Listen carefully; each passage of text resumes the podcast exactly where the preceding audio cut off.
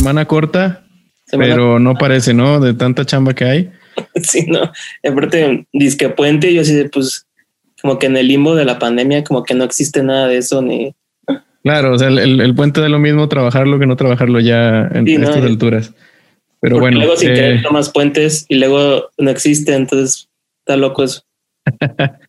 ya sé. Pero bueno, algo, algo bueno que trae esta semana es que vamos a tener un poco de como un leve giro en, en, en la charla. Nos vamos a pasar a sí foto, pero foto un poco en movimiento por nuestra invitada del día de hoy. Que por qué no la presentas? Sí, claro. Este, pues, hoy tenemos invitada a Claudia, Claudia Cerril. ¿Cómo estás, Claudia? Hola, muy bien, gracias. Y gracias por invitarme. No, a ti. gracias a ti por estar. Ya sabemos que estás trabajando, pero gracias por, por darnos un, ratito ahí entre, entre tus llamados. sí, está muy padre. Me gusta un montón estos proyectos en los que puedes hablar de, pues, de lo que te gusta hacer, ¿no? Como compartir, eh, me parece que es la mejor manera de, pues no de conocernos, pero sí de, no sé, como de entablar como redes y relaciones. Sí, y de cierta forma contagiar a la gente, ¿no? A, que, pues que vean que, que, no es, vaya, no todo es como obra de magia, sino si algo de verdad te late y tienes como esa pasión, hay que, hay que lucharle, lucharle para salir adelante. Claro. Pero sí, bueno, ¿por qué no nos cuentas un poquito acerca de, de ti, Claudia? ¿Quién, es Claudia Becerril? ¿Qué hace? ¿Qué la apasiona? ¿Qué la mueve?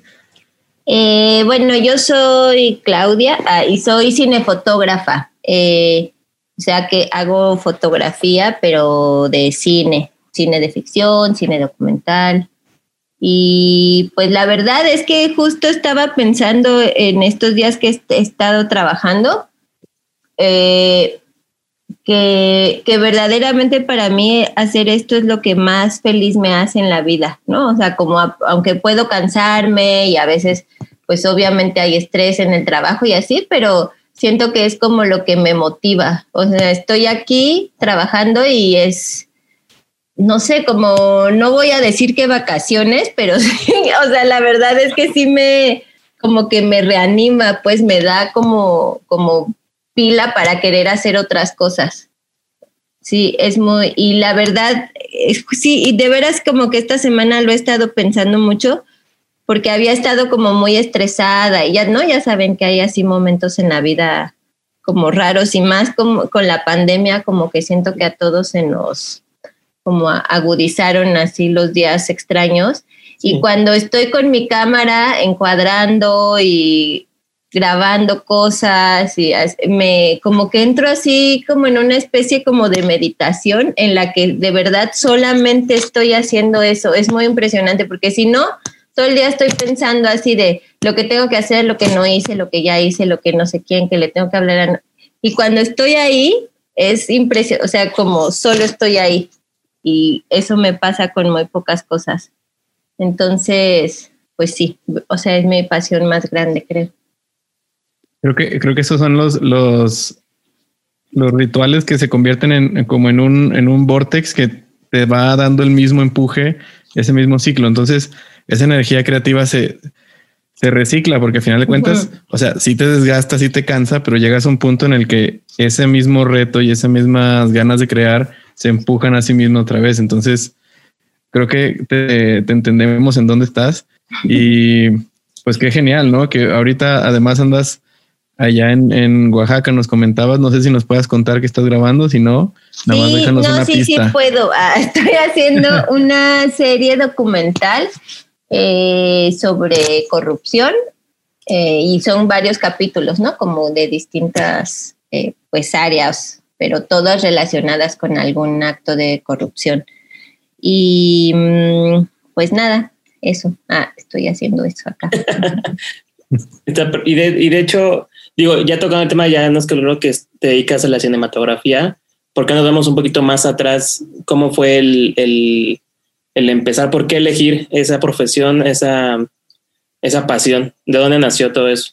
Ok, pues mira, en realidad, o sea, mi camino es bastante largo porque como que di muchas vueltas. Haz de cuenta que yo no, como que no sabía que podías dedicarte a eso, pues, ¿no? O sea, como que a mí siempre me gustó la foto mucho y me gustó el cine desde muy chiquita porque mis papás son muy cinéfilos.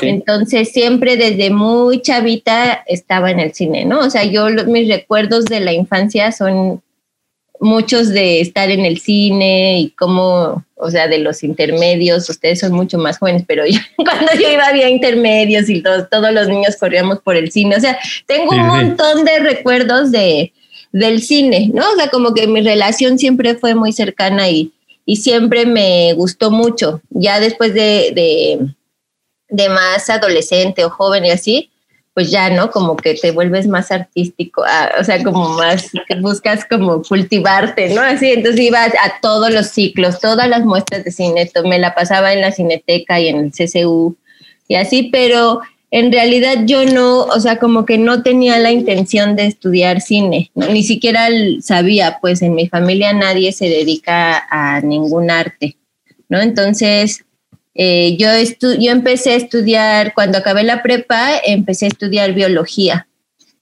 Ok.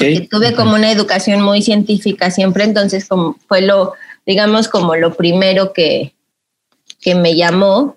Aunque en realidad luego, pues sí, te, te das cuenta que, que, lo traes desde siempre, ¿no? O sea, siempre de, de hobby y así me metían a clases de pintura, clases de edad, no sé qué. Entonces siempre tuve como relación con el arte, pero más como una cosa de, de cultivarte, ¿no? Como de, de, no sé, como, sí, como de, cultivar tu imaginación, de hacerte sensible y así, pero nunca lo había visto como algo a lo que te pudieras dedicar.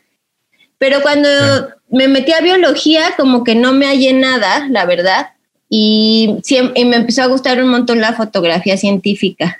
Entonces me cambié a comunicación y quería ser divulgadora científica. Ok. Seguías con, la inercia de la ciencia. Sí, ajá, como la ciencia y no sé qué. Eh, y pues obvio en comunicación, el acercamiento al cine pues ya es distinto que solamente ser cinéfilo, ¿no? Ella empieza a ver como un análisis, ya llevaba clases de historia del cine, análisis cinematográfico, entonces como que empecé a acotar eh, todo eso, ¿no? Y mucho de análisis de la imagen, mucho, mucho. Entonces a mí el análisis de la imagen me, encantó, o sea, me volvía loca, pues así, encontrar una imagen y buscar todo lo que la componía y buscarle simbolismos y no, o sea, si era un cuadro, ¿por qué está eso puesto ahí? Y entonces estudiar un montón de historia del arte y eso, bueno, o sea, como traspasar, o sea, sí, transformarlo, no como se dice, traducirlo a este, portadas de revistas, ¿no? O portadas de periódico. O sea, como que te empiezas a dar cuenta como una imagen tiene lecturas mucho más profundas que, el, que solo una, ¿no? Y, y como una imagen también de muchas maneras te transmite no solo una simple idea, sino que te puede transmitir todo un universo, todo, o sea, entonces, eso a mí me empezó a apasionar muchísimo. Y a la par siempre me gustó la foto, pues no, o sea, desde niña me regalaban cámaras y así, pero les digo así nomás como hobby. Y tenía a mis amigos con los que tomaba fotos y teníamos un cuarto oscuro súper improvisado. y no haciendo una azotea, o sea, como todo muy así. Pero cuando acabé de estudiar comunicación, como que dije, híjole, ¿y ahora qué?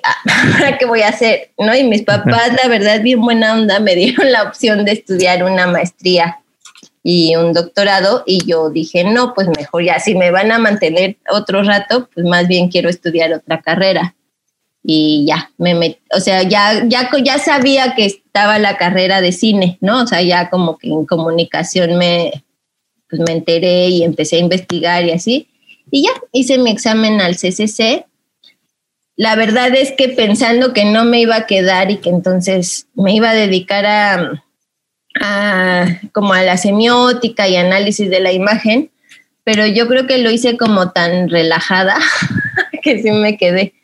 Y ya ahí, la verdad que la fotografía pues me, me apasionó, me conquistó y me apasionó y empecé a tener, a tener como todo un entendimiento muy distinto de, la foto. Yo lo que te iba a preguntar ahorita, eh, digo, hay varias cositas que en las que me identifico mucho con, con tu proceso, pero en ti, entonces, ¿qué llegó primero? ¿La, la, la foto o, o, el cine? ¿Qué El dirías cine. que, que llegó primero? El El cine fue lo que te, te llevó a, a la imagen. Ujú. Ok. O sea, yo te, yo la verdad es que ahora creo que yo sí era como una, como una apa- apasionada de la imagen en todas sus expresiones, ¿no? Amaba la pintura. Como que yo siempre digo que yo soy fotógrafa porque no fui pintora, porque no tengo ningún talento para pintar.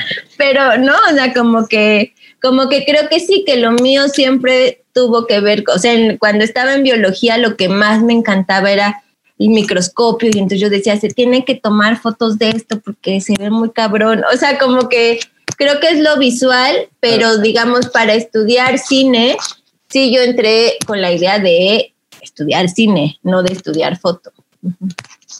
Perfecto. Oye, y este.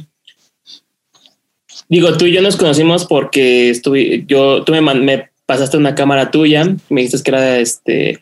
Pues era de tu mamá, ¿no? Te la dio tu mamá. Me la dio mi mamá, fue mi primera cámara, no era de mi mamá, pero me la dio ella. Que O sea, mi primera cámara así seria. Sí, era una Yashica, me acuerdo. la- Ajá, ajá. Entonces, este. Me acuerdo mucho. De hecho, cuando viniste por allá, venía tu mamá también, me recuerdo. Y me dijiste que estaba muy contenta y todo. ¿Cómo, cómo, cómo es eso? ¿Cómo traduces? Ahora sí, como tú, tú dijiste hace rato, ¿cómo traduces esa, pues digamos, lo, lo- significó, que, significó que tiene la fotografía para ti? Digo, en ese caso fue muy personal, en el caso de tu mamá y tú, pero ¿de qué otra manera lo puedes traducir tú, esa relación que tienes? Pues creo que, que la foto, haz de cuenta que yo como que no sé expresar muy bien mis ideas hablando, ¿no? O sea, como que me hago un montón de bolas o doy un montón de vueltas o así para decir algo simple. Y para mí el poder tomar fotos, o sea, como que hay fotos que veo que, que en, mi, en mi cabeza pues, como que pueden significar un montón de cosas. ¿Sí me explico? Como que a veces me es más fácil expresar algo o como una idea más profunda a partir de la foto. Y eso sí, la verdad es que sí me parece que la foto fija, o sea, bueno, yo le llamo foto fija porque, ¿no? Eh, como que como que tiene esa cosa de que puedes hacer una construcción en una sola imagen que represente muchas cosas, ¿no? O que transmita algo mucho más profundo. Entonces, la verdad que para mí sí ha sido una manera como de, pues no, no, no tanto de sacar cosas en de mi cabeza, porque no es como que yo cree como las imágenes así de voy a poner esto aquí y esto acá, ¿no? Y voy a crear, sino como de que encuentro en, en el mundo cosas que me significan y que me, como que expresan cosas que yo quiero decir de alguna manera, no sé si Claro. me explico. Entonces, para mí en Sí. ese sentido la foto es, pues es la manera que la que creo que yo mejor puedo comunicarme. Es, es tu, tu idioma natural, ¿no? Ajá. Ahorita que, que comentabas de cuando empiezas a analizar la imagen en, en pues en, en la escuela, ya de una forma como, pues digamos, verdaderamente analítica y porque de alguna forma te lo piden.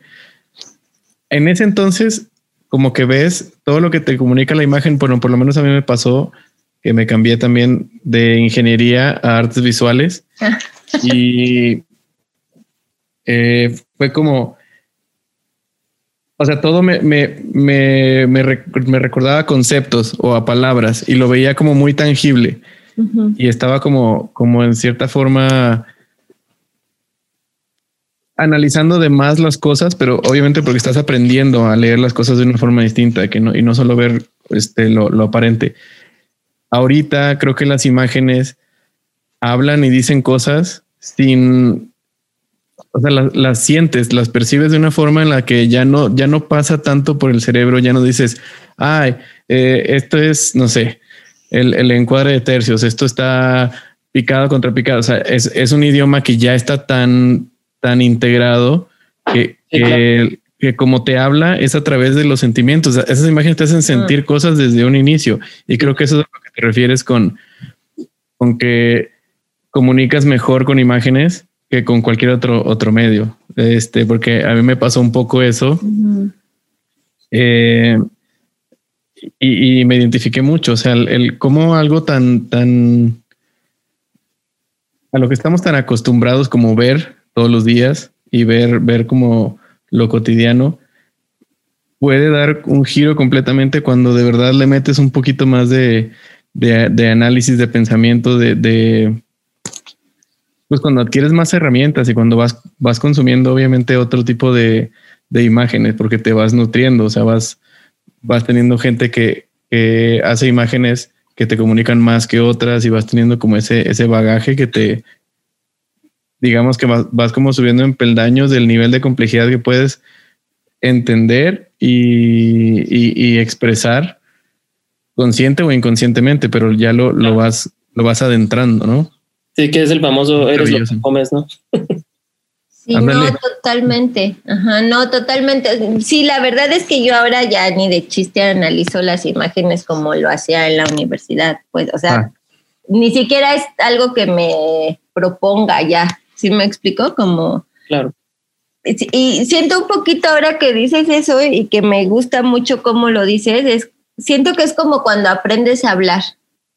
¿Viste? O sea, como que primero tienes un montón, o sea, sientes cosas y lloras, ¿no? Como, o haces, o sea, como que lo haces como muy físico, ¿no? Y luego aprendes a hablar y aprendes a expresar cosas, pero siento que hay algo que, que no aprendes a expresar con palabras, pues, o bueno, a los poetas, o, ¿no? O sea, como, o sea, hay gente que sí es con el, con el lenguaje, digamos, el lenguaje escrito y hablado, tiene como esa facilidad, pero creo que habemos otros seres humanos que no, pues no nos es tan fácil expresar con palabras cosas, ¿no? Que tienes en tu cabeza como en, sí, como en capas más profundas y eso me parece pues como maravilloso de, de, de tener otra forma, ¿no? Como otra vía.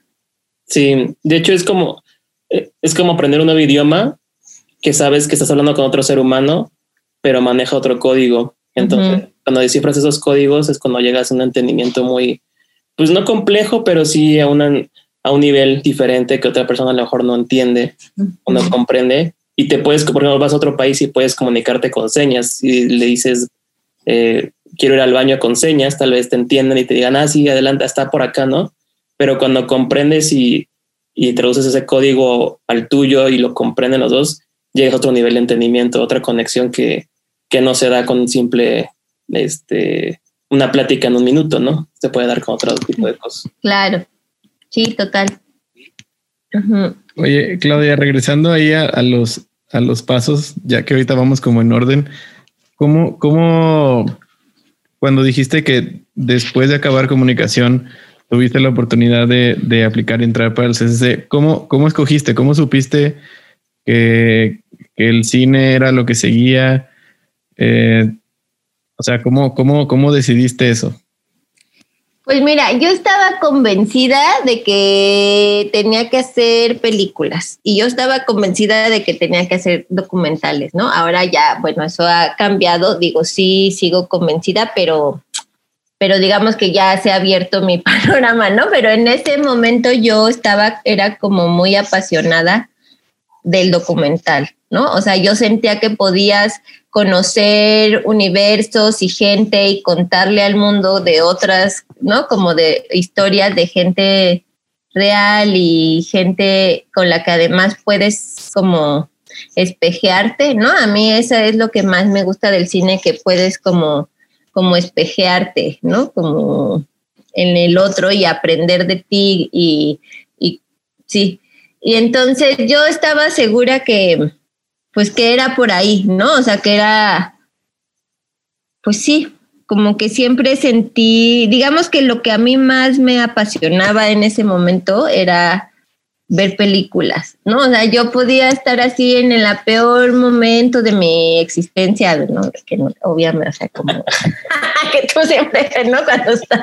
Y me metí al cine sola a ver y, te lo juro así como que todo se desvanecía, ¿no? Como y solo era eso, o sea, un poco lo que ahora me, pasa cuando yo, o sea, cuando estoy filmando cosas, es como eso mismo, esa misma sensación era la que yo tenía cuando entraba a una sala de cine sola y me sentaba, o sea, ¿no? Como me acuerdo que siempre me compraba en medio, en la quinta fila, ¿no? Así, y eh, por esa hora y media, dos horas, solo estaba en ese otro universo y eso pues como que no lo, no lo lograba tener con muchas otras cosas, ¿no? Bueno, con la escalada, porque escalaba en ese momento rocas. Entonces, eran las ah, únicas dos cosas en las que yo podía tener eso. Eh, de verdad, no había como nada más.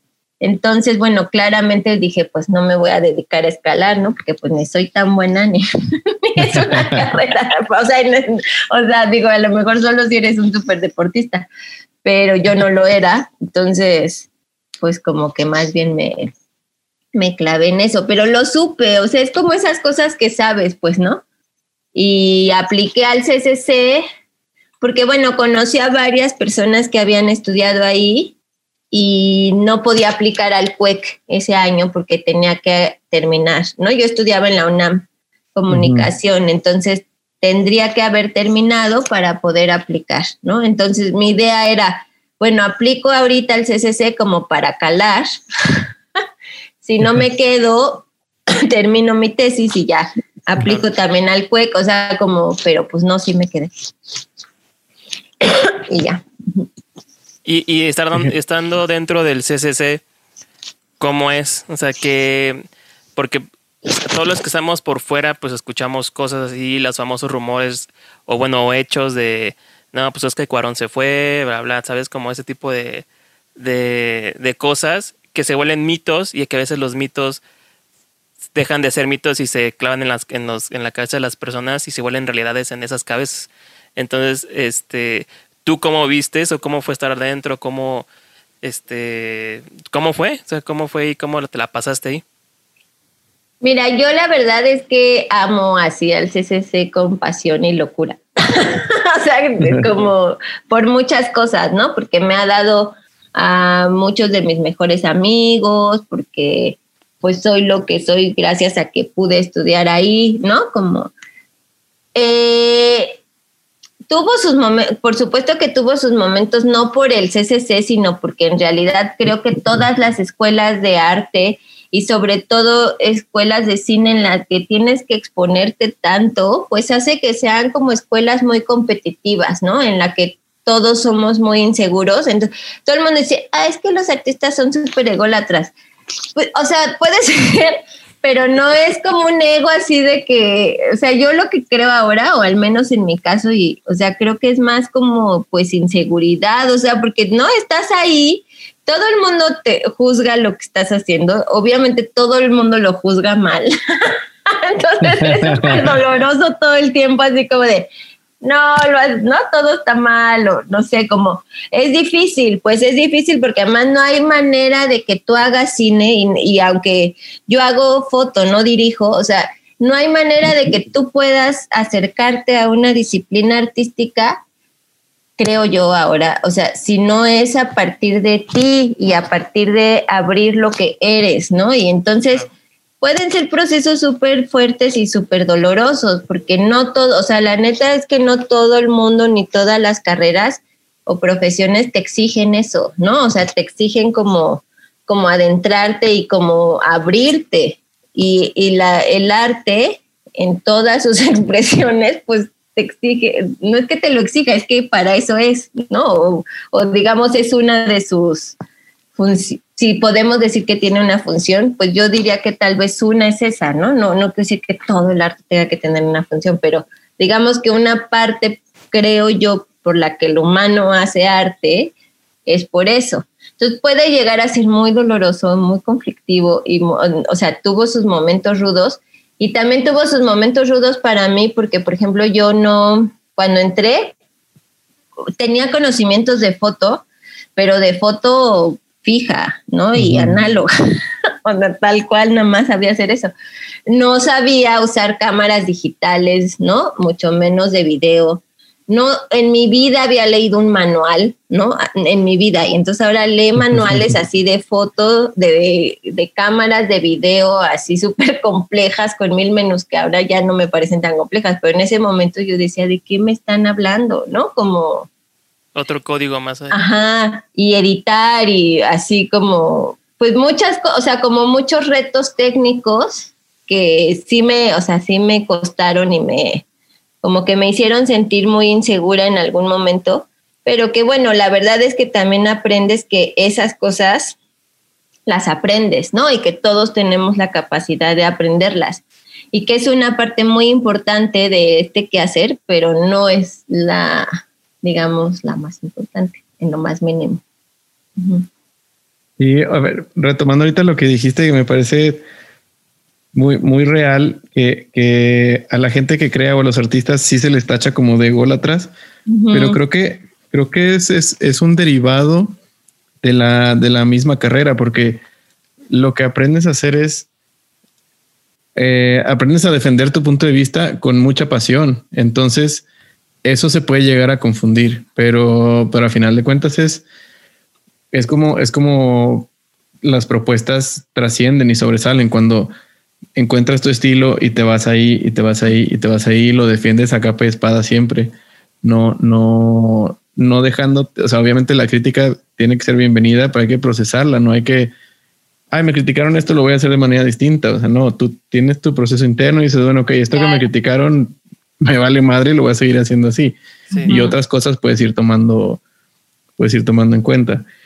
Em, y, ahorita ya que nos, que nos fuimos medio a lo, a lo técnico, para ti, ¿cuál, ¿cuál crees que sea la, la, principal diferencia entre fotografiar fijo o fotografiar en movimiento? A ti que te tocó mm. dar ese brinco, así como dices, casi que de un día para otro. ¿Qué, pues, ¿Qué, fue lo que más aprendiste? el movimiento. Este, ¿qué es lo que más qué me costó? ¿Cuál es la que dirás que es la mayor diferencia? Híjole, mira, yo creo que.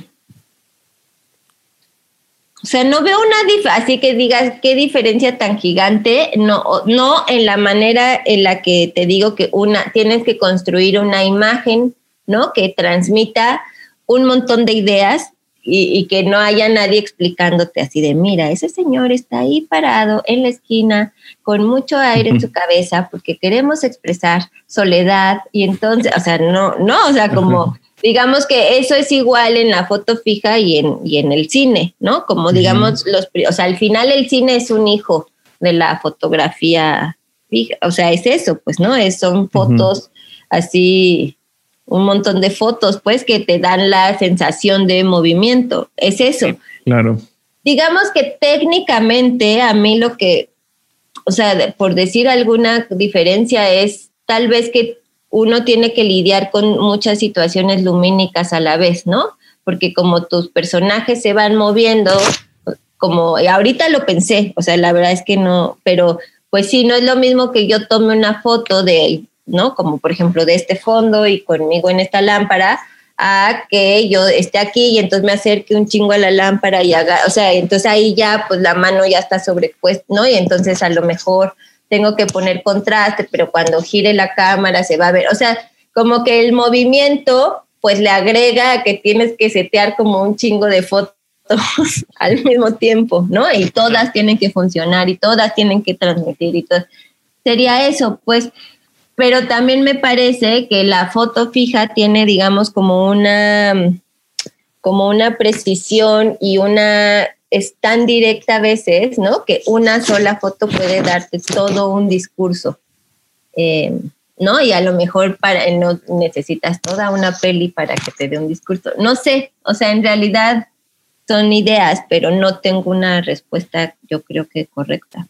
Y aparte, aparte yo creo que es como que en, la de movimiento involucra más mentes, ¿no? Porque a veces la, la foto fija se tacha de ser como, como un lobo solitario, el fotógrafo que está solo y que piensa la idea y que eh, de la nada la plasma y sí ocupa un equipo, pero digamos que nace de él y la plasma, ¿no?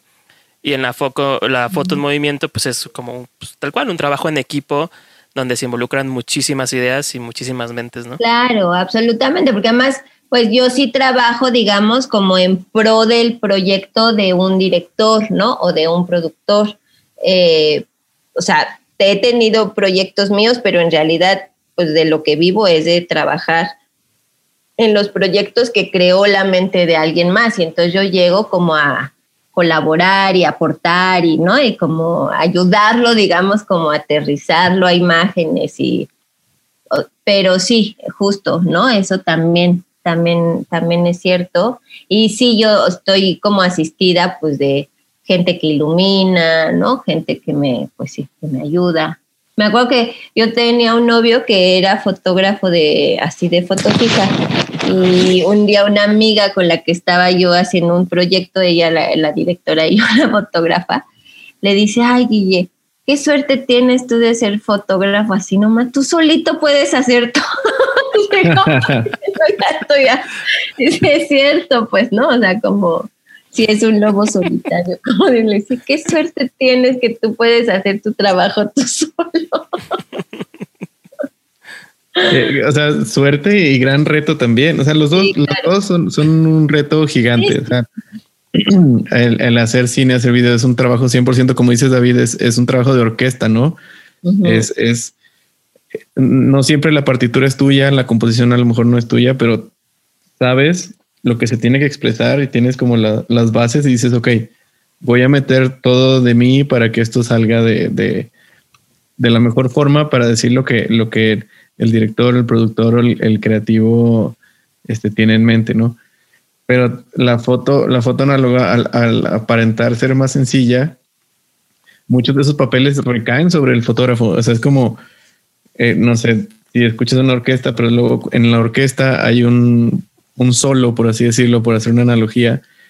Hay en ese momento la persona que está tocando es la encargada de transmitir todo, todo por, por, por ella sola. Entonces los, los, de fija también pareciera ser más sencillo, pero también tiene su, su carga y su gran reto, porque pues es, ok, es, descargar mi mente foto a foto y, que tocan años y años para, para desarrollarlo.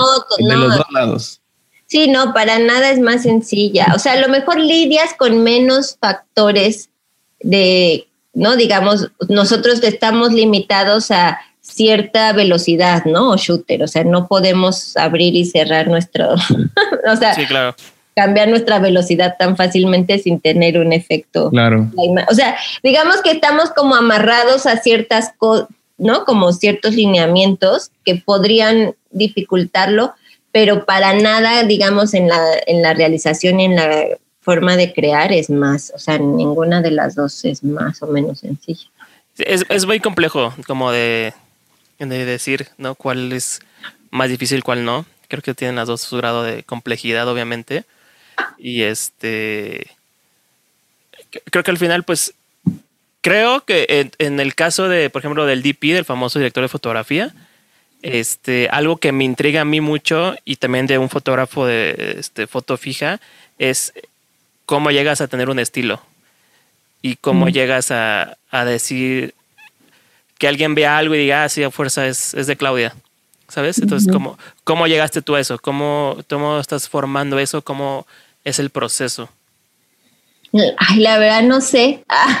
o sea, por ejemplo, yo no siento que ahorita yo tenga un estilo, ¿no? O sea, pero yo pero, por ejemplo, hay gente que sí me ha dicho, ¿no? Como, ah, vi tal cosa que hiciste y me encantó y vi mucho de ti ahí, ¿no? Y como, ay, vi esto y, vi un montón de encuadres que dije, son de Claudia. O sea, como que creo que, pues que al final todos tenemos una forma de ver, ¿no? Y que esa forma de ver se puede traducir en muchas, de muchas maneras yo creo que tal vez en mí podría ser como los encuadres que hago, la búsqueda, no, porque pues la verdad es que lumínicamente pues depende un montón del proyecto, ¿no? O sea, no, no, no puedes iluminar de la misma manera ningún proyecto, ¿no? Eh, entonces sí, yo, yo como que últimamente he tenido esas reflexiones, sobre todo con mis alumnos, creo que tiene que ver más con el lenguaje, con el tipo de encuadres, a lo mejor con qué priorizas o qué buscas, ¿no? O sea, como, o sea, yo sí me doy cuenta que, que tengo como ciertas búsquedas que a lo mejor no son muy conscientes, pero ciertas búsquedas o con la oscuridad o con los barridos, o ¿no? Y que intento como, como llevar a, a los proyectos en los que trabajo pero creo que eso va cambiando, pues, ¿no? Y que además siempre tienes que, que, estar como al servicio del proyecto, en el caso de la cinefotografía, pues del proyecto en el que estás trabajando. Entonces yo tengo mucho ese dilema, ¿no? Como, como de qué tanto tienes que notarte como fotógrafo o no, ¿no? Por ejemplo, yo admiro un montón a un fotógrafo que se llama Roger Dickens, y la verdad maestrazo, es maestrazo, ¿no? Ajá, o sea que si tú ves, como que no hace nada igual, pues, ¿no? O sea, no, yo, ah, o sea, por más que he visto un buen de pelis de él, no, no hay algo que diga, ah, es, no, este, o sea, porque como que siento que se adapta muy cabrona siempre a los proyectos. Pero sí me ha pasado que estoy viendo, porque hemos hecho mil películas, ¿no? Y no todas son peliculones, ¿no? O sea, he hecho... Entonces sí me ha pasado un par de veces que estoy viendo cualquier película de X y digo, órale, esta peli está mala, pero la verdad estos encuadres están bien, pa ¿no? O sea, están bien chidos o, órale, qué loca está. Y resulta que es Roger Dickens. O sea, como que siento que tal vez hay algo que sí percibes, pero que es medio inconsciente, ¿no? Y que de alguna manera te llega. Ahora hay fotógrafos con un estilo como muy particular, ¿no? Como el chivo que cosa que ves, pues, o sea, siempre es el chivo, ¿no? Lo identificas, que el angular, que si se acerca, que si la luz natural, o sea, Exacto. Hay, y, y no sé, o sea, yo no sé cuál sea como, pues ni que esté bien ni que, no, o sea, bueno, supongo que ambas están muy bien, pero, pero siento que el estilo es solo eso, como tu forma de ver y, la, y lo que buscas. Y lo que sí creo es que no está tan padre, y en mi opinión, esa soy yo, casarse con un estilo, ¿no? O sea, que tú digas, este es mi estilo, porque, y si un día ya te aburre, ¿no? O sea, como que ya, ya te chingaste porque ese es tu estilo, pues no, o sea, no creo, pues, ¿no? Que deba ser así pero quién sabe, o sea, como que siento que yo todavía como no tengo un estilo muy definido, no podría decirlo. O sea, creo que sí tengo como ciertas tendencias a encuadrar de cierta manera. Y eso, ¿no? Como que lo que busco y, y cómo me acerco, ¿no? Lo que sí creo, por ejemplo, es que yo tengo la necesidad de acercarme mucho a, las, lo que estoy fotografiando, ¿no? Y, y como que ya me sé mi caminito, ¿no? Y tengo que, o sea, como que ahí es donde me siento cómoda. Pero bueno, de repente el otro día estaba en una discusión justo en eso de la Berlinale, que decían que a veces un cuadro cerca, o sea, cercano, no necesariamente es más íntimo que uno alejado, ¿no? Y sí es cierto, porque en realidad la intimidad, pues ¿no? De, digamos, como de la forma que tú te acercas como fotógrafo a lo que estás fotografiando, ¿no? Que uno busca siempre generar y como intimidad con eso que estás fotografiando para conocerlo más de cerca, no necesariamente es acercándose, ¿no? O sea, a veces eso te requiere como alejarte justo para poder estar más cerca de eso que estás viendo.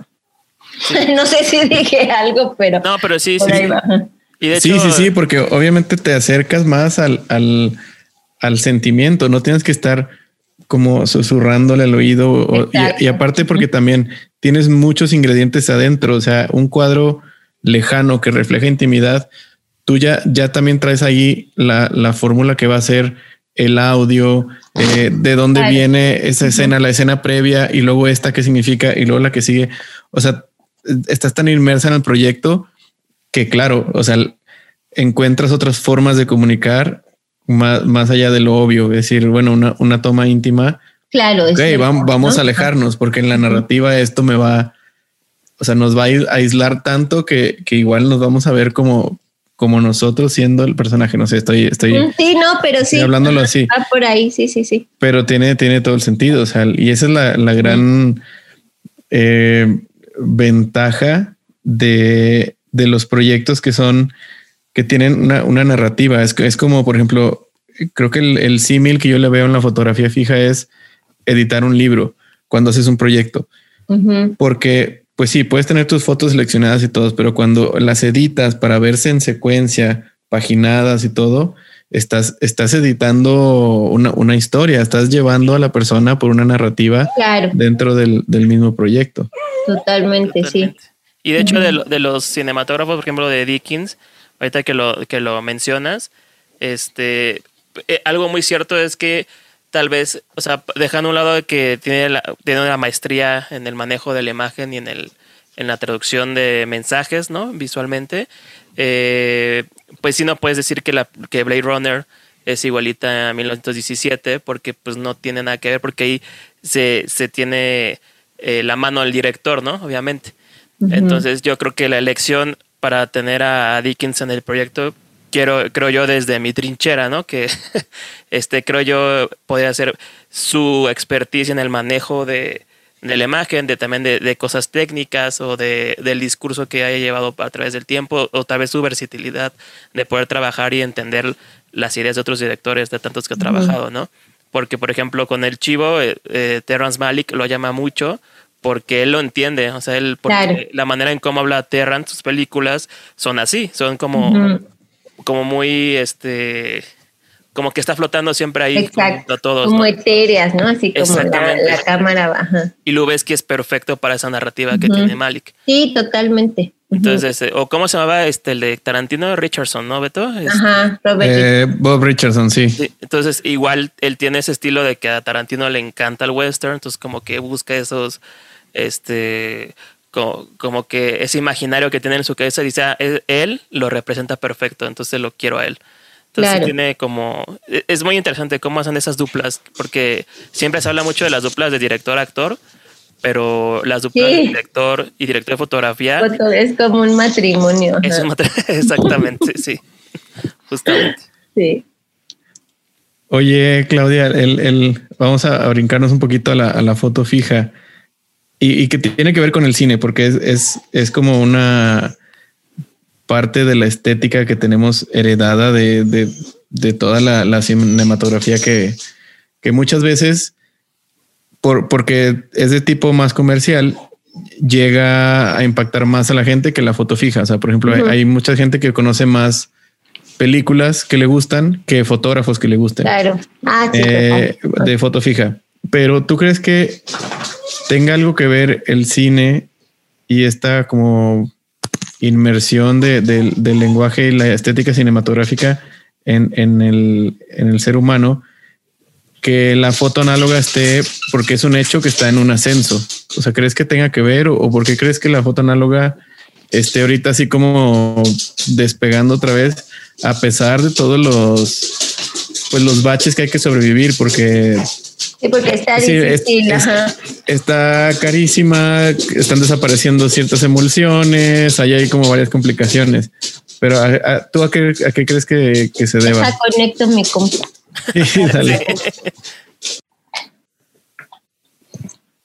porque ya me, ya me, iba a quedar sin pila y no había visto, perdón.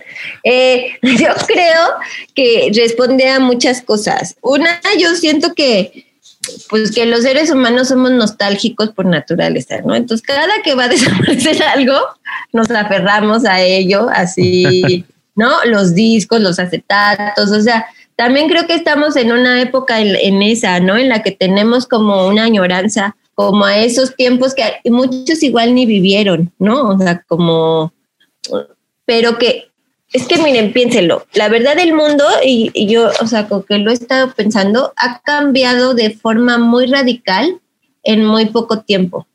O sea, las formas en las que nos comunicamos, las redes sociales, las plataformas, en, o sea, el Internet, este, de veras no tiene tanto tiempo, o sea, que es accesible a, muchas personas, que además no es accesible a todos, pero que es como, digamos, más masivo no tiene tanto, ¿no? Y ha revolucionado absolutamente, o sea, es como que, como que en bien poquito tiempo el Internet ha hecho que el mundo se revolucione, lo que a lo mejor antes tardaba en revolucionarse siglos, o sea, habrán sido décadas, ¿no? Y dos décadas.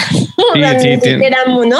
Siento que eso Pues de cierta manera, o sea, uno puede decir, ay, qué chido la tecnología y qué, o sea, y wow, ahora tengo acceso a un montón de cosas. Y sí, pero también hay una parte en la que ese ritmo no me parece que sea el ritmo vital de las personas. A lo mejor me estoy desviando totalmente de lo que me preguntaba, pero yo sí creo que va por ahí.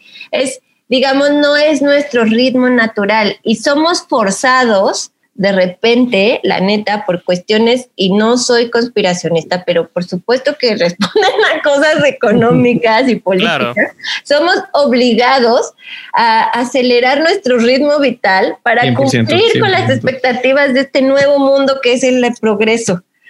Y no queremos, o sea, al, Chile, pues no todos queremos eso. Entonces hay como un, siento que es una manera también de aferrarte a algo que, tiene que ver más contigo y con tu ritmo y con la forma en la que ves las cosas. Y, no, o sea, a mí la fotografía análoga, la verdad es que me, me apasiona. O sea, no tienen una idea cuánto disfruto el, cuando me entregan usted, mis negativos. ¿No? Cuando me, me entregan mis negativos, porque es como, como o sea, yo me la paso tomando y no les miento, o sea, tengo como 100 mil fotos en mi celular, o sea, todo el tiempo estoy tomando fotos. Pero cuando lo hago con mi cámara análoga, o sea, además de que sí cuesta el chingo el rollo, ¿no? Y luego que la cámara, pues que, no, no hay tantas lentes ni tanto nada, y luego además tienes que exponer y quién sabe si estás exponiendo bien, o sea, ya, les, ya te entregué una vez un rollo todo mal expuesto, o sea, ¿no? Y entonces además tienes que esperar a ver qué pasó, pues, ¿no? Y entonces yo sí siento que ese ejercicio que les hablaba de cómo estás sola cuando algo te gusta y estás solo ahí, eso la fotografía análoga te lo regresa. Y para mí eso no es más que esa misma búsqueda que seguramente la, la gente lo busca de todas, de muchas otras maneras, ¿no? Hay, pero que en nuestro caso, como es lo que nos compete y nos apasiona, pues lo hacemos por ahí. A mí sí me regresa como este ritual, o sea, para mí sí es un ritual ¿no? Como cuando, cuando agarro mi cámara análoga, o sea, no es lo mismo que cuando tomo fotos con mi celular, que está, está padrísimo, pues, y me encanta tener un celular con una buena cámara y poder hacer un chingo de fotos que me gustan, ¿no? En todo momento. Pero ese ritual que es, ¿qué rollo voy a usar, no? Y entonces tengo 36 fotos o 24 de este rollo, que más no sé si sirva, ¿no? Porque, quién sabe, porque es caduco o porque quién sabe, ¿no? Que, eh, ¿qué voy a, eh, ¿En qué voy a gastar esas 24 imágenes? O sea, es todo un ritual que te saca totalmente de este ritmo, pues, de este ritmo de generar 14 imágenes al día o 100, o, o sea, no tiene nada que ver con esto, ¿no? y siento que tiene más que ver con nuestro ritmo interno. A lo mejor me estoy viendo muy hippie, pero es, yo sí lo creo, o sea, honestamente lo creo, o sea, y me encanta todo este ritual justo de, y entonces ahora expongo, y ahora no sé qué, y ahora lo tengo que sacar. No, y es como un hijito, porque de puta, así, para que llegue tus negativos bien expuestos, ¿no? Y escaneados, tuvieron que pasar un chingo de cosas, y eso me parece que le da un valor, pues, o sea, como que hay mucho puesto de ti ahí, hay mucha energía puesta, hay mucha atención puesta y mucho cariño, por, o sea, entonces yo creo que, que uno, por, un lado, ese, hay ese boom por eso, y otro, porque la verdad es que el negativo, pues sí te va a dar cosas que todavía el digital no te da, ¿no? O sea, hay como una cosa también ahora que supongo que en la foto fija también pasa, yo no estoy muy actualizada en eso, pero en, en video, pues ya hay así 8K y un sensor súper grande, o sea, ya es así como que puede ver todo, ¿no? Así como que hay una obsesión por más y más nitidez y más realidad. Y, ¿Y por qué querrías más realidad, honestamente? O sea, si a lo mejor quieres justo lo contrario, o sea, quieres verlo de otra manera y verlo de otra manera a lo mejor es imperfecciones y a lo mejor es texturas que justo no son reales. ¿Sí me explico? O sea, como no, no tiene, o sea, ay, no, pues en ese caso, pues qué, o sea, como para qué vas a hacer tanto esfuerzo en generar una narrativa si esa narrativa va a ser exactamente como la realidad que estás viviendo. Qué hueva. Sí. bueno, a mí me da mucha hueva, pues, ¿no? Sí, de hecho, a mí me pasó eso cuando vi en el cine, estaba de moda, creo que ya no lo hacen, pero estuvo mucho de moda el hacer como películas en Ultra HD, no me acuerdo que lo hacían en, Bueno, y ahora viste viene el HDR, agarra. Ultra HD y HDR. Exacto. Y, pues las teles también ya, las nuevas están así de, ya no es, o sea, ya 8K sí puedes encontrar de, todas las marcas, pero el eh, QLED también, pero ahora viene el, el, HDR, el True Black, o sea, que representan el negro al 100%. o sea, ya es como es, como ya, o sea, ya ni siquiera tenemos, no tenemos ojos para eso ya. No, ya hay una obsesión así de más y más color y más nitidez y ya y dices, puta, mejor me meto una droga, o sea, no, no pero, o sea, ¿por qué querría ver así? O sea, sí, sí, sí. ¿Sí me explico? Como, sí, sí, sí. O sea, no. Y de hecho, de hecho en, películas creo que rompe con, con esa magia a veces que lo hace, por ejemplo, eh, una película que recuerdo, El Hobbit, la primera la sacaron en 60 cuadros. No, sí, no, no, no. Entonces, siendo una película narrativa de fantasía, si la haces en súper alta definición, rompes esa magia, porque ves todo como que pues no es real. ¿no? Sí, no. Y te pierdes ahí. Total, y sabes qué es lo más cabrón, que siento que, pues, o sea, uno se va acostumbrando, ¿no? O sea, y entonces, justo como, o sea, eso es muy cabrón porque entonces te vas, te van como, es que sí sueno bien conspiracionista, pero les juro que no soy. Los Illuminati, ya dilo, son los Illuminati. Como que te van así como adiestrando, ¿no? Y entonces ahora tienes que ver así, y ahora tienes que ver así, y ahora te tiene que gustar, y entonces ahora para que entonces veas cómo todo el mundo está viendo y qué es lo más chingón, entonces, ay, es como, no, pues si no quiero y si no me gusta, ¿no? Y como que al final no tiene que ver, o sea, yo no, no sé, pues, pero, o sea, como que están generando, ¿no? Como puros ingenieros que a lo mejor les se cuestionan, o sea, como cosas más profundas de si así nos gusta ver, ¿no? A los seres, o sea, están más y más y más, y es como siento que esta enfermedad del humano de que todo más, más, más. Entonces, pues no. Sí, te vas a un lado muy filosófico, ¿no? El de quiero más, quiero más para a lo mejor desconectarme de lo que estoy aquí, ¿no? Ajá, sí, sí. Está muy interesante. Y güey, lo, lo, lo, lo hacen tan, tan bien que llegas a pensar, ay, mira, mi tele 4K ya no se ve tan chida. Y es como, cuando el, primer día que la aprendiste fue como la locura porque se veía todo así ultra nítido en 4K, pero ahora como ya salió la 8K, como ya salió la 8K, es como, ay, se me hace que ya no está tan chida mi tele.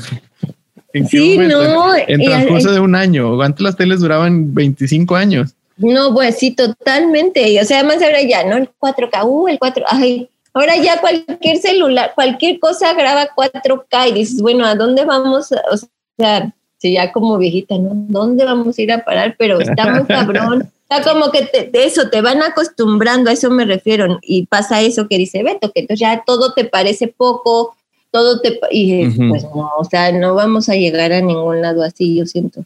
Sí, y de hecho creo que otro punto que se puede agregar al por qué análogo es esta cuestión mecánica que a, a los humanos nos, nos llama tanto la atención las cosas mecánicas porque lo sientes tan tangible y que lo, y que lo puedes hacer tan tuyo, que lo estás tocando y lo sientes ahí, que, que a lo mejor, por ejemplo, con el celular, pues estás tocando una pantalla, este... Es súper extraño. Ah, o sea, touch, Al final touch.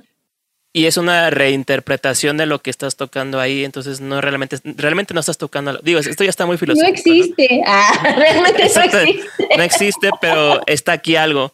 Y todo esto es una simulación o una representación de lo que tú necesitas en cierta manera que la verdad no necesitas. Entonces es algo bien, sí es bien complejo y creo que la parte análoga y, muchas cosas, como tú dijiste muy bien al inicio de la nostalgia, es porque tenías ese poder o control en cierta manera sobre las cosas que sí las podías hacer tuyas. Y ahorita todo es interpretación. Y digo, hay cosas muy chingonas como eh, como esto que estamos platicando a distancia y estamos sí, no, no. hablando, pero hay muchas otras cosas también que sí se contrasta ahí ese, ese mecanismo con lo digital. No, totalmente, o sea, lo digital, la tecnología es magnífica, pero como que no pueden meter todo en ese costal, ¿no? Y como, Sí, a mí lo que me molesta es eso, que todo tiene que ser así porque ya no es lo que es. Y otra esa cosa como de siempre más, más, más, más, más. Y es, y justo eso que más es tan intangible, ¿no? Como sí. sí. eso que dices tiene un montón de sentido, como que los humanos pues al final somos más, pues sí, todavía somos así como más físicos. Sí, y de hecho generaciones nuevas sí se van o sea, crecen con la pantalla, ¿no? Con el sentido táctil. Y, y a lo mejor, como, como no está esa certidumbre del 100% de perfección, regresan a lo mecánico de mejor un teclado con teclas, porque es así que si presiono esta tecla es la A y no, y no si presiono táctil. Es más real. Exacto, entonces porque lo estás sintiendo, entonces algo, es algo muy eh, instintivo animal el, por el sentir, tocar y, y entender. Entonces, este yo creo que va más también por ahí, esa parte creo que adereza la parte de por qué análogo, por qué cámara análoga, porque yo creo que va esa parte mecánica, el control. Sí. Y sabes que, o sea, por ejemplo, pensaba en los discos, ¿no? También, o sea, en los acetatos. Y, o sea, es como, o sea, piénsalo, es lo mismo que, que tus 24 fotos o tus 36 fotos que tienes en un rollo. O sea, cuando tú compras un disco, estás haciendo una selección mucho más profunda. O sea, estás verdaderamente como quitando un chingo de opciones y seleccionando algo que por alguna razón te significa mucho más que todo lo otro que no está, ¿no? El cambio, siento que con esta cosa tan todo digital, o sea, tú tienes miles de playlists que de todo tu Spotify, ¿no? O sea, y entonces así, de repente así tienes como 700 mil canciones que dices, bueno, pero en la vida, güey, o sea, 700, ¿no? O sea, no hay como discernimiento de nada de, a veces, pues. Pero el 80% de esas canciones no significan nada para ti, solo están ahí como en el playlist, ¿no? En el playlist, ajá, ¿no? Y entonces siento que es eso, como que estamos a un chingo de ruido auditivo, visual, o sea, no, estamos como muy saturados de todo. O sea, yo de verdad, si viéramos cuántas fotos tengo en mi celular, son millones, ¿no? Y en el Instagram hay otros millones. O sea, nos la pasamos viendo un chingo de imágenes y generando un chingo de imágenes. Y siento que eh, justo lo análogo te hace ser mucho más consciente de lo que estás creando. Y eso me parece pues como mágico, pues, ¿no? Como increíble, porque ver, estás haciendo un ejercicio mucho más profundo al generar eso. Y no es, no es, lo no es la inmediatez a la que ya estamos súper acostumbrados. Que para muchas cosas está muy bien, pero para la creación no me parece que esté también. ¿No? Por eso no, no se ha ido la foto análoga. Está, su deber es, purificarnos los ojos, ¿no? Tal cual, es como un detox. Ah, dirían ahora, un detox. Ándale, un detox. Ah, ahorita que decías lo de, lo de los discos y las canciones y lo de cuando compras un rollo tienes 36 fotos y, y coincido muchísimo porque desde antes de tomarlas ya les generaste el mismo valor a todas esas 36 fotos. Salga bien o salga mal una, en el momento que las tomas, todas valen lo mismo para ti, todas tienen esa, esa carga, todas tienen esa energía. Ya cuando regresan, dices, bueno, eh, no es lo que pensaba, pero, pero, pero cada cuadro cuenta, ¿no? Incluso al, recibir las fotos, porque le aprendes mucho y, es, un, es un ejercicio que te forza a tener como la memoria clara de ya me acordé que hice en este cuadro, ya sé por qué no funcionó. Entonces a la que sigue estás mucho más consciente y no es como, ah, tomo 40 fotos con el celular, esta no me gustó, la borro, la borro, la borro. Vuelvo a tomar otras 40 fotos en los mismos dos segundos. Sí, no, con tu creo Que, Creo que aprender así es mucho más lento que aprender de la forma dura, por así decirlo, que es teniendo esos 36 cuadros, ajá, esos 36 cuadros tan preciados y que dices, puta, la cagué en 15. Algo, algo tengo que mejorar la que sí. No, totalmente, sí, sí, total, totalmente. Sí, no hay, o sea, hay como reflexión, ¿no? Y, y, la verdad es que justo vuelvo a lo mismo, con esta velocidad, ¿a qué hora te vas a detener a reflexionar? O sea, yo digo, ¿a qué hora quieren que uno reflexione si estás saturado y en chinga todo el tiempo? ¿No? O sea, como, pues para eso existe lo análogo. y, de, y de hecho es, es de la parte de esto de retroalimentación propia de que te estás haciendo la retroalimentación con un análogo es súper esencial y, es, y eso está desde eh, la invención de computación, o esa invención, invención fue de, dejemos que se equivoque para que aprenda solamente la máquina y así descifre cosas, ¿no? Que era lo, de Turing con el código Enigma y todo De qué cabrón, o sea, las compus sí lo hacen y a nosotros nos lo quitan, no Exacto, porque las compus están ahí, funcionan porque en este momento están así en, en chinga, están aprendiendo de, ok, este proceso está bien, este está bien, sí o no, sí o no, sí o no. Y con el análogo es eso, como dice Beto, ok, de 36 saqué 35 mal y una buena, al siguiente voy a sacar 34. Entonces voy a aprender y voy a aprender y voy aprendiendo. Y sí, es cierto, es un proceso largo, pero es para mí es perfecto porque pues llegas a un, a un nivel de confianza y de, y de maestría en lo que haces que, que te toma tu tiempo, pero es lo indicado, creo yo. Totalmente. Yo tengo una maestra de mis maestras así más como queridas, ¿no? De foto, que se llama María Seco, que es una cinefotógrafa espectacular. Eh, un día me estaba asesorando una tesis, ¿no? Así, y me, ya, ¿no? La había cagado, obviamente, en algo. Y entonces me dijo, no, bueno, aquí tal. Y, y ya me dijo, pero pues vas a volver y entonces prueba esto, ¿no? Y me dijo, mira, Clau, siempre tienes que aprender que siempre la vas a cagar en algo, pero siempre la vas a cagar en algo diferente. Entonces, eso lo tengo súper clavado porque sí es cierto, ¿no? Y como, como que cuando, cuando la cago en algo que ya la había cagado, entonces me doy cuenta que estoy distraída, ¿no? Y que entonces mi cerebro no está donde está, donde debe estar, y mis ojos no están donde deben de estar. Y entonces al final siempre es como un ancla, o sea, como algo que me regresa, como, como, sí, eso. Como que ahorita. Es que sí, exacto. los errores están para aprenderles. O sea, el, primer error que puedes cometer después de cometer un error es olvidarte de ese error. Lo debes de tener siempre presente, debe de dejarte algo. Y como dices tú, para si vuelves a caer en ese mismo, es como un ok, por aquí ya ha pasado, ¿por qué? Ajá. Y yo, la verdad, siempre que la, la cago en algo que ya le he cagado es porque estoy distraída. O sea, porque estoy, porque mi cabeza no está donde en ese momento, ¿no? Presente. Claro. Oye, Clau, y hablando de tu trabajo, cinematógrafos que te gusten, que te hayan este, influenciado en tu trabajo, ¿cuáles serían? Pues me Además de Roger Dickens. Ajá, además de Roger. además es tan bello. Tengo un, sí, con su, con su cabecita así como de algodoncito. tiene, tiene, tiene el look. Tiene el look así como de, de no sé, como de, de, un vaquero gringo que ya se bajó del caballo, ¿no? Ándale. Pero, pero, pero, que te va a enseñar, que te va a decir, güey. Ajá, claro. Y no, y no se está quieto ese, ese hombre. O sea, muchos de los, muchos de los rigs él, él los diseña y él se pone con los gaffers a, hacer los rigs de, fotos y de barras y todo.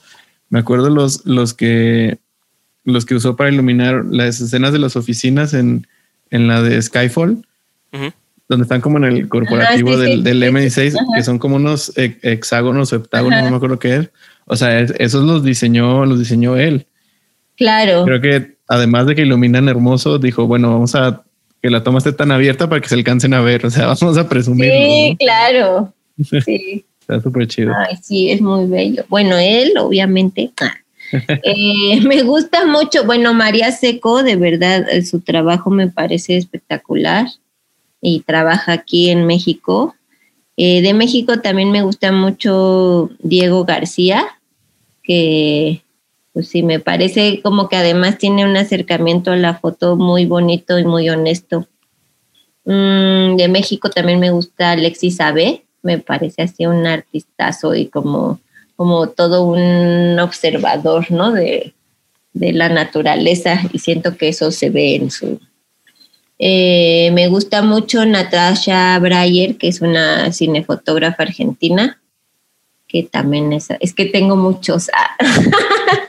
Ahora me gusta mucho Bradford Young, porque además de que me parece buenísimo y, todo así como inventor y que sacó sus lentes y así, también me parece como un ser humano, o sea, como que tiene un acercamiento también mucho más profundo a la foto que solo la foto, ¿no? Eso también me, como que he escuchado ahora pláticas con él y, y ha sido como increíble. Eh, Robbie Ryan me parece también espectacular. Creo que ya, ya dije muchísimos.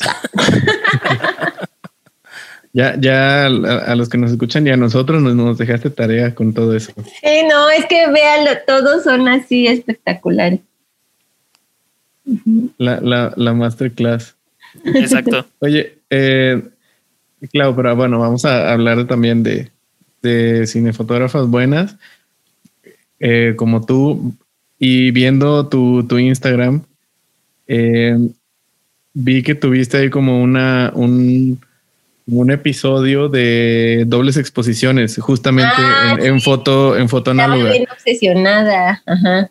Ajá, pero- y me gustaron muchísimo. Están, o sea, además de, de el blanco y negro le- les, les agrega como un, no sé, una, una capa más ahí de, Ajá. no sé, como esa narrativa especial.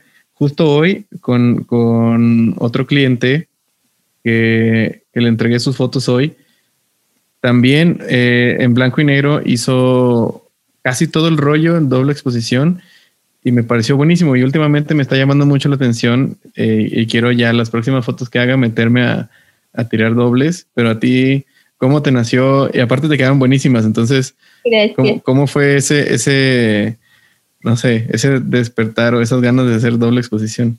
Pues fíjate que fue la pandemia, o sea, la pandemia, la cuarentena, ¿no? O sea, como que yo entré pues en un proceso, pues como todos, como muy reflexivo, ¿no? Y, o sea, que digo, porque tuve la fortuna de poder es- de estar bien, bueno, tengo, porque todavía estamos en eso, ¿no? Pero como de haber estado bien y, ¿no? O sea, como tener tiempo para hacer proyectos propios. Y entonces a mí me gusta mucho leer poesía. Y entonces me empecé a obsesionar con una poetisa que se llama Alejandra Pizarnik que es argentina que revísenla porque es muy es muy chida.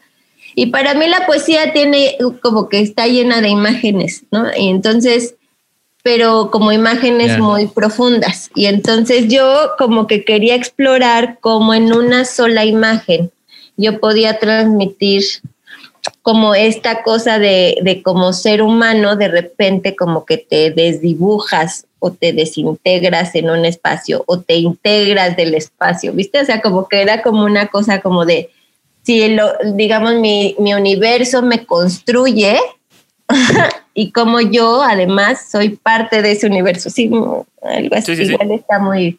Entonces como que por ahí fue que yo como que, y, y sigo pues, ¿no? Porque además quiero hacer un cortometraje, mi próximo proyecto personal, o sea, no de, es hacer un cortometraje em, más experimental con foto fija como la Yete, o sea, como la Yete, o sea, digo, para que se den, o sea, como en ese, como corto hecho solo con fotos fijas y una narración, Ajá. pero como más, sí, como que habla justo de la desintegración, ¿no? Como que siento que a veces tienes que desintegrarte para volverte a formar. Entonces por eso empecé a hacer ese tipo de, pues era, es más como un experimento de, de eso. Quedó, quedó, quedó buenísimo. O sea, estaría muy bueno si mientras en el, en el video, ya cuando lo, lo subamos, mientras explicas esto, ponemos aquí las fotos. Ándale, sí, va. Sí, claro. Estas, estas Sí, te que las mando. Y además esas están en buena, o sea, te mando las... las Ah, que sí, me- mándamelas, sí, para ponerlas de una vez también.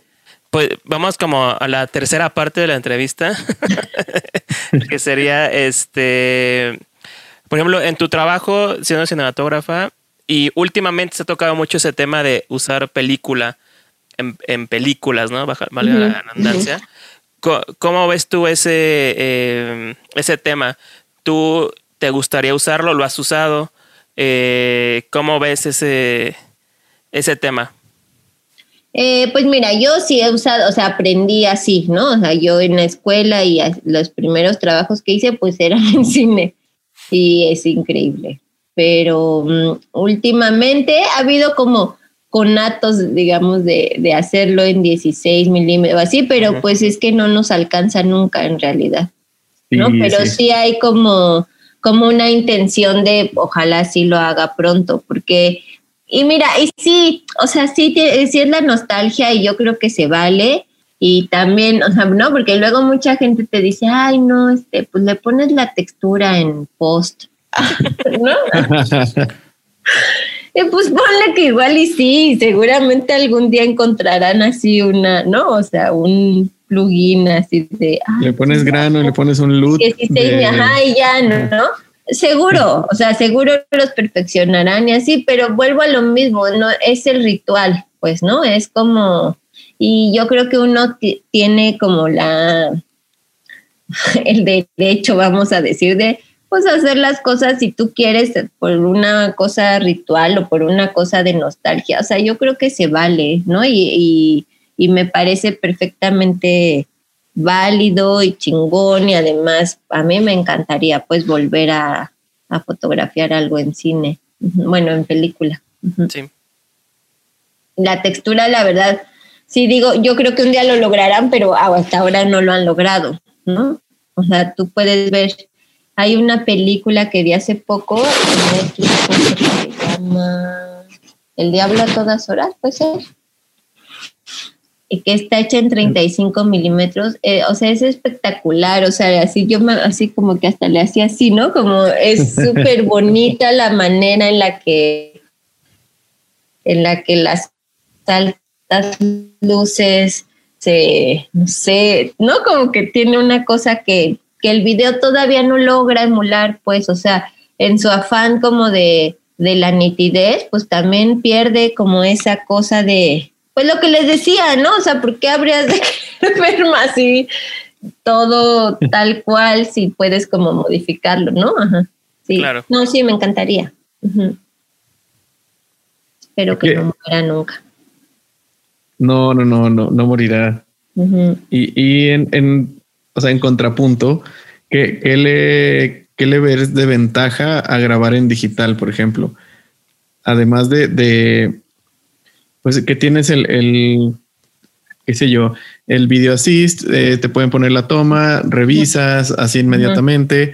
Eh, obviamente los monitores y tienes así como el, los overlays, los, el false color y todo. O sea, eso, eso es como aditamentos que te ayudan a perfeccionar como el, la hechura de, la, de las películas. O sea, ¿tú le ves alguna, en tu experiencia, alguna otra ventaja a lo, a lo digital?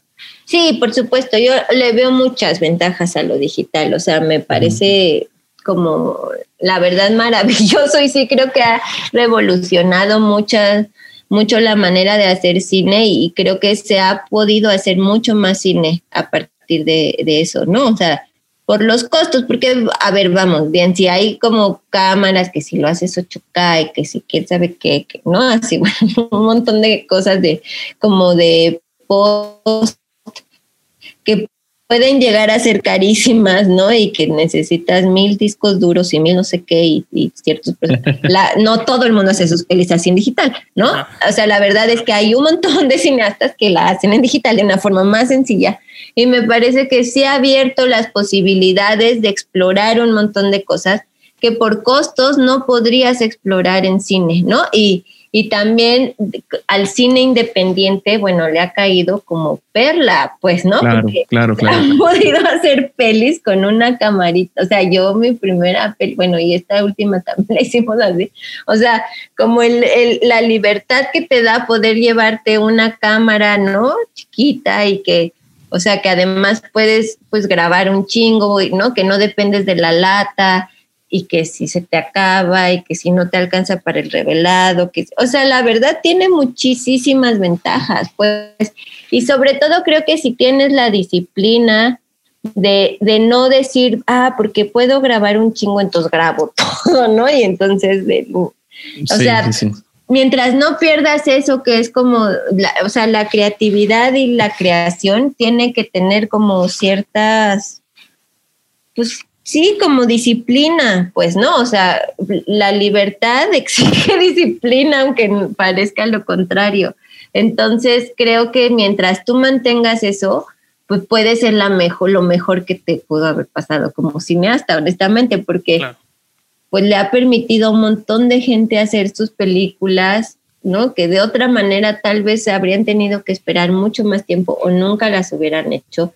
Y también ha revolucionado el lenguaje, aunque vuelvas después al otro, ¿no? Cuando, o sea, cuando un lenguaje, cuando algo evoluciona, no quiere decir que ya tenga que ser todo así pero está muy chingón que haya permitido explorar muchas cosas, aunque después regreses, ¿no? O sea, a lo mejor a una fórmula un poco anterior, pero ya, ya, ya conoce, o sea, como que se amplía, ¿no? El espectro de posibilidades.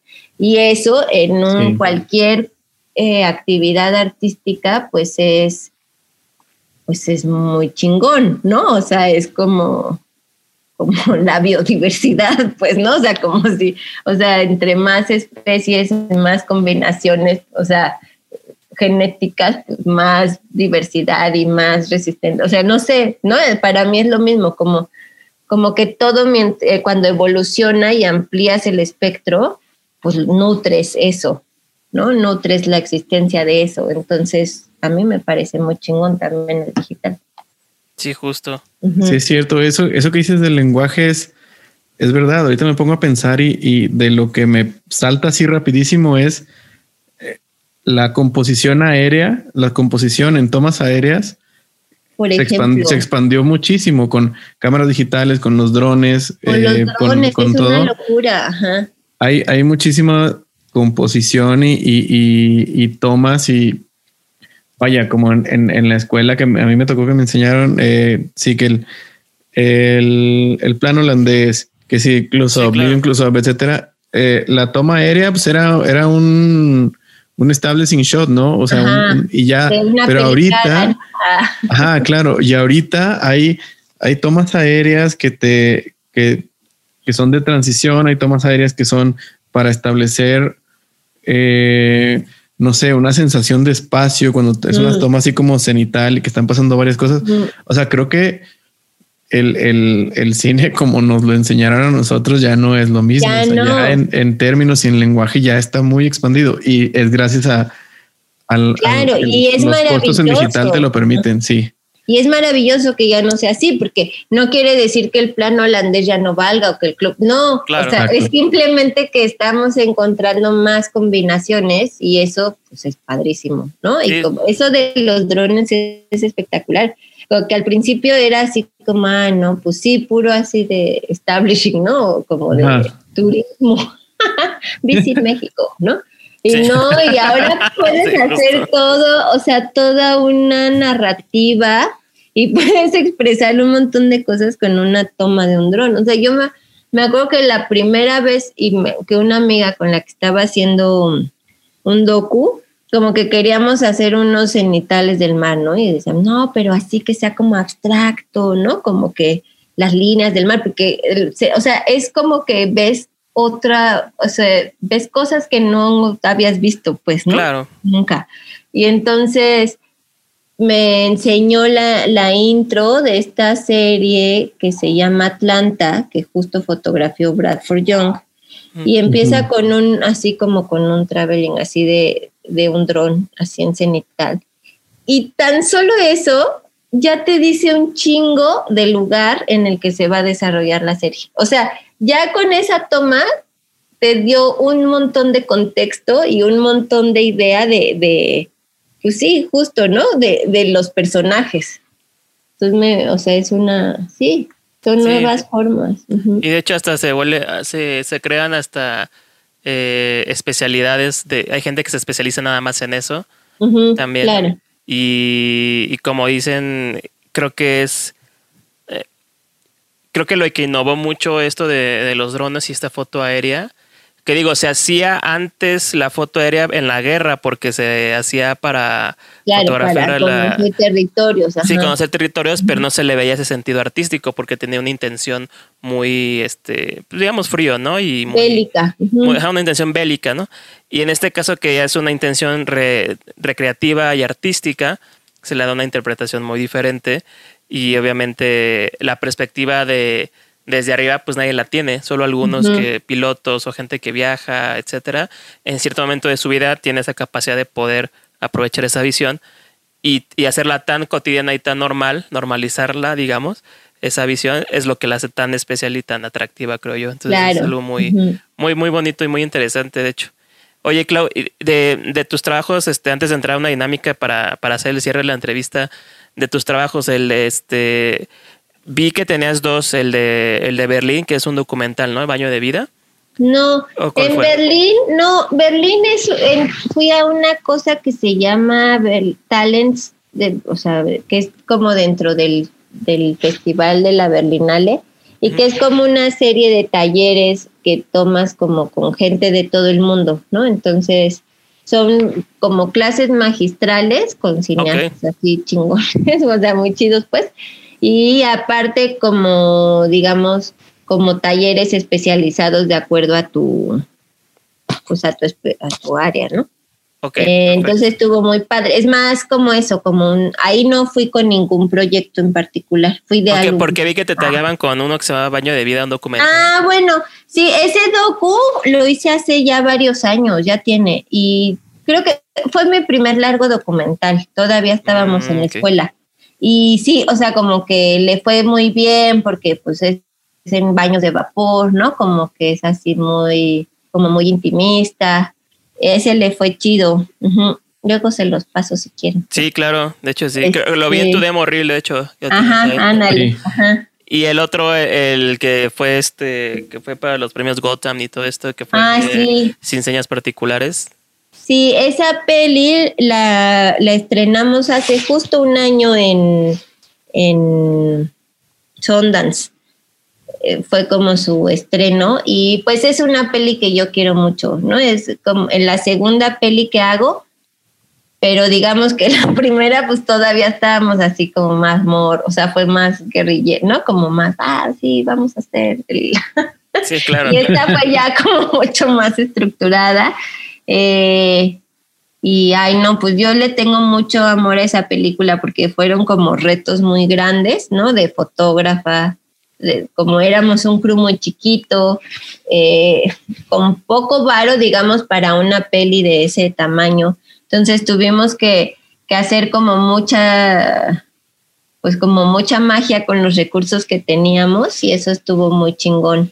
Y, o sea, me gusta el resultado. Eh, ya esa peli le ha ido muy bien. Eh, en Sundance ganó un par de premios, en los Gotham, en Morelia ganó Mejor Largo, en Lima, ah, en Lima también ganamos Mejor Foto, lo cual estuvo muy chido. Claro. bien, bien, felicidades, felicidades. Eh, no, sí, le ha ido súper bien, la verdad. Y está muy chistoso porque la directora, que así que es mi amiga, y así la quiero muchísimo, como que siempre nos da un montón de risa, pues que le vaya bien, ¿no? O sea, digo que mucho gusto, pero también mucha risa porque pues no la hicimos para nada con la intención de, ay, va a ir a un montón de festivales, ¿no? Y le va, no, la verdad no, porque justo como que pues éramos así tres peladas con una cámara y entonces eso nos dio un montón de libertad y decíamos, sí, aquí que se sobreexponga y aquí sí, ¿qué tal? bien oscuro, pero así a huevo, porque así es la noche, ¿no? Oscura. así como que siento que si, si hubiéramos sabido que iba a ir a tantos lugares y así, hubiéramos tenido una presión, ¿no? Como que nos hubiera limitado un poco, creo yo. Entonces eso estuvo muy chingón como la libertad creativa. Sí, eso, eso siempre lleva a, buenos caminos, a no tener esa, esa presión encima el producto, el producto es más puro, a final de cuentas. Sí, nos dio valor, nos dio valor, le digo. Exacto. Beto, pasamos a la dinámica, ¿cómo es? Sí, sí, sí, para cerrar, Claudia. y yo también para... con las dinámicas, ¿de qué se trata? Esta es una dinámica de matemáticas. No, no, no, no. La derivada, ¿no? De... No, no, no. Es, es, hacemos una pregunta y tú nos dices qué prefieres. vamos a dar dos opciones. Ah, va, va, y tú nos dices qué prefieres y si se puede un, un por qué, eh, estaré muy bien. Igual en, en los que sea interesante el por qué, te lo preguntaremos y no te dejaremos ir así tan fácil. Pero bueno, em, empezamos que empiezo yo, David. Sí, dale, dale. Ok. Eh, esta es como para entrar en calor. ¿Qué prefieres? ¿Foto fija o cinefotografía? Cinefotografía. Ok, ok. Perfecto. ah, porque lo amo, es como mi, lo que les digo, es como me deja estar ahí muy cabrón. Como mi, haz de cuenta que si fuera medita, meditadora, e, esa sería mi meditación. Pues, eso es, es, como un estado meditativo, así como decías la escalada también. Yo, yo ahorita ya casi no, pero antes escalaba mucho y es eso, o sea, estás ahí y, lo demás se apaga, se apaga todo y solo estás tú ahí contigo misma, sí. Y me apasiona eso. ¿Sabes por qué creo que más que la foto? Porque la foto fija también tiene eso, pero como que me, me, apasiona un montón, como que me den una idea, o sea, una historia, y yo poder generar como todo el universo visual, de, aunque venga del director y así, o sea, como que en mi mente empezar a construir esos universos en los que va a pasar la historia, me parece, o sea, me apasiona, pues me, me, me, divierte mucho además. Qué chido, qué chido. Siguiente pregunta es, eh, Clau, ¿qué prefieres? ¿Color o blanco y negro? Híjoles, no sé. Está muy difícil eso. Sepia. No, pues. Ay, no, ya no. Ah. no, puede ser que. mira, contéstalo, por hoy. A lo mejor mañana lo puedes cambiar, pero. Uh, ah, ahorita. En cine, ahorita el voy a trampa, pero en cine ahorita mismo me gusta más el color. Estoy muy clavada con, como con cosas de color, ¿no? Pero en foto fija ahorita, lo contrario, estoy muy clavada en blanco y negro. O sea, como que estoy encontrando que por ahí va mi búsqueda para ese corto que les digo. Perfecto. Muy bien. Ahí, está, ahí está el balance, ¿no? Una y una. Este, bueno, a lo mejor esta, esta pregunta también tiene doble respuesta. ¿Qué prefieres? ¿Exterior o estudio slash locación iluminada? ¿Qué prefieres? Eh, locación con luz natural. Ah. bien, bien bajado ese balón. Está, bateando todas las preguntas. Sí. No, bien, bien, bien, muy bien. Perfecto. eh, Clau, ¿qué prefieres, cortometraje o largometraje? Mm, largometraje. Ajá, como que últimamente sí me he hecho cortos y me gusta muchísimo, mucho como ejercicio, o sea, como, pero fíjate que ya me pasa que me falta, o sea, me falta, o sea, como que digo, oye, es que esto, ya sabes, como que podríamos como profundizar, como, sí, sí, la verdad ya, ya se me hizo vicio así. A ver, la que sigue, esta es más cliché, pero obligada. ¿Con quién preferirías trabajar? ¿Con Guillermo el Toro, Alfonso Cuarón o con González Iñárritu? Híjoles, mira. Así de que me caiga bien con Del Toro. O sea, me parece un güey así increíble. Pero tal vez como que me identifico más con las pelis de Iñárritu. Que tienen como este, sí, sí, sí, tienen como este elemento o sea, las historias puede ser que no, pero todos los personajes tienen como este elemento térreo y como mágico. Ajá, cabrón. tienen esa, esa dualidad de, que están plantadas en la tierra, pero tienen una, una psique mágica. Está, muy chido. Voy a agregar una y tú cierras con la siguiente, Beto, pero voy a agregar una que me vino a la cabeza. Y creo que todo lo que hemos estado, no tal cual en cinematografía, pero haciendo video o en largo, lo hemos experimentado este, ¿qué prefieres, Clau, grabar en la noche y desvelarte o prefieres grabar con el solazo encima de ti? ninguna, no, no es cierto. Así, un ratito en la mañana y un ratito en la tarde. Eso, y me preguntan, ese sería mi ideal. Por eso dijo locación con luz natural, o sea, que tienes ahí la sombrita. porque es bien pesado a las dos. Este, Sí, pues sí, sí, sí. Pues ahora que he estado, o sea, si me preguntas esta semana, noche y desvelarme porque he estado muy asoleada. Pero, mm, o sea, solazo te refieres 12 del día? 12 del día. A ver, no, no, no, no, no, no. Y aparte, noche. y aparte es playa. Ah, no, la noche mil veces. Mil veces la noche. Perfecto. Y desvelarme no, no hay pedo.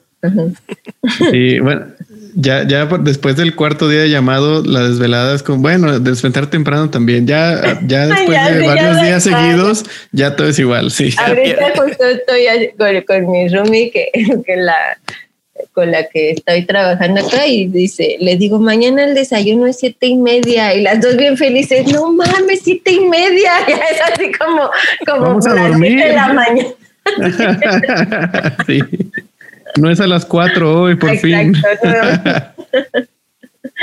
Sí. Eh, a ver, ahí va la última. Déjame agarrar aire porque esta está larga. ¿Qué prefieres? ¿Hacer fotografías cotidianas de eventos extraordinarios o fotografías extraordinarias de eventos cotidianos? Extraordinarias de eventos cotidianos. Perfecto. Sí, sí, sí. Documental, 100%. Sí, totalmente documental. Se notó ahí el, el hueso. Súper. Eh, Ya esa, esa era la última. Con esto cerramos. Ah, pues Y, aparte que te, te dejamos ir a dormir, que bueno, tu Ay, desayuno no, ya mañana, mañana es... es tardísimo, no se preocupen. Ah, Nada, pero ojalá sea un buen desayuno. Sea un buen de esos, Sí. de esos catering que dices a huevo. sí, Qué ya, bueno que estás. mañana waffle. Voy a pedir waffle, no me importa. Ah, Perfecto. Clau, Sí, pues, calorías para aguantar, para aguantar el, el día. Exactamente. Claro, pues muchas, muchísimas gracias, la verdad, por este tiempo. Sé que estás ahí en la agenda apretada, pero se no, dio. gracias a ustedes. Estuvo muy chido, la verdad. Qué bueno, muchas gracias, Clau. Y muchísima suerte y muchísimas felicidades por todo lo que has logrado. Seguro vienen muchas cosas más. Muchas gracias. Exacto. Felicidades Felicidades. a ustedes también. Y ya, pronto, pronto les llevo cámaras y rollos. Ah, Ah, venga. Aquí los esperamos. bueno. Exacto. Ay, qué chido. Gracias. Un abrazo, Claudia. Cuídate mucho. Éxito. Gracias. Chao. Gracias, bye.